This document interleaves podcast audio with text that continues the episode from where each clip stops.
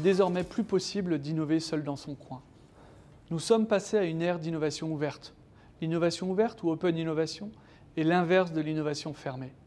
L'innovation fermée fait référence à une approche traditionnelle dans laquelle le développement des innovations reste confiné à l'intérieur des frontières des entreprises ou des institutions.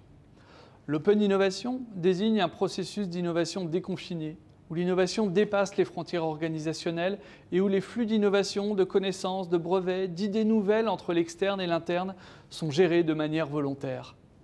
Elle regroupe des pratiques telles que le crowdsourcing ou l'appel à la multitude, la plupart du temps par le biais d'une plateforme Internet, pour résoudre des problèmes non résolus, les collaborations entre un client et un fournisseur pour innover, le développement d'écosystèmes tels que ceux qui sont déployés pour faire fonctionner les véhicules électriques, la mise en place d'incubateurs de start-up dans les grands groupes ou bien le développement de nouveaux business models, s'appuyant par exemple sur des plateformes reliant utilisateurs, fournisseurs et salariés autour des technologies ou des produits proposés par une entreprise ou un collectif d'entreprises. L'open innovation permet à toute organisation d'augmenter sa capacité d'innovation en coopérant avec des organisations comme des individus externes, en mobilisant des leviers financiers ou non. Elle peut être mise en œuvre dès les stades les plus amont de l'innovation, comme pour améliorer l'efficience d'un produit déjà lancé sur le marché depuis des années.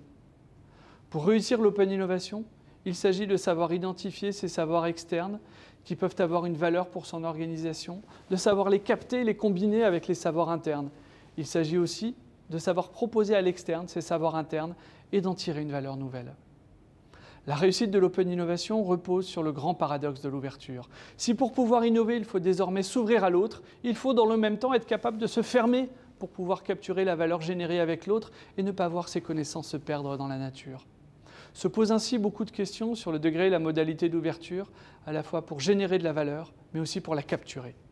Il faut en effet répondre à une multitude de défis qui se présentent de conserve définir son modèle économique et les impacts que peuvent avoir l'ouverture, identifier ses savoirs clés, les technologies à garder au secret, les domaines de développement pour lesquels il est possible d'échanger, adapter ses processus de gestion de l'innovation, les évaluer, en imaginer de nouveaux, identifier les organisations et les personnels impliqués et faire évoluer la culture de son entreprise, voire de son écosystème d'affaires.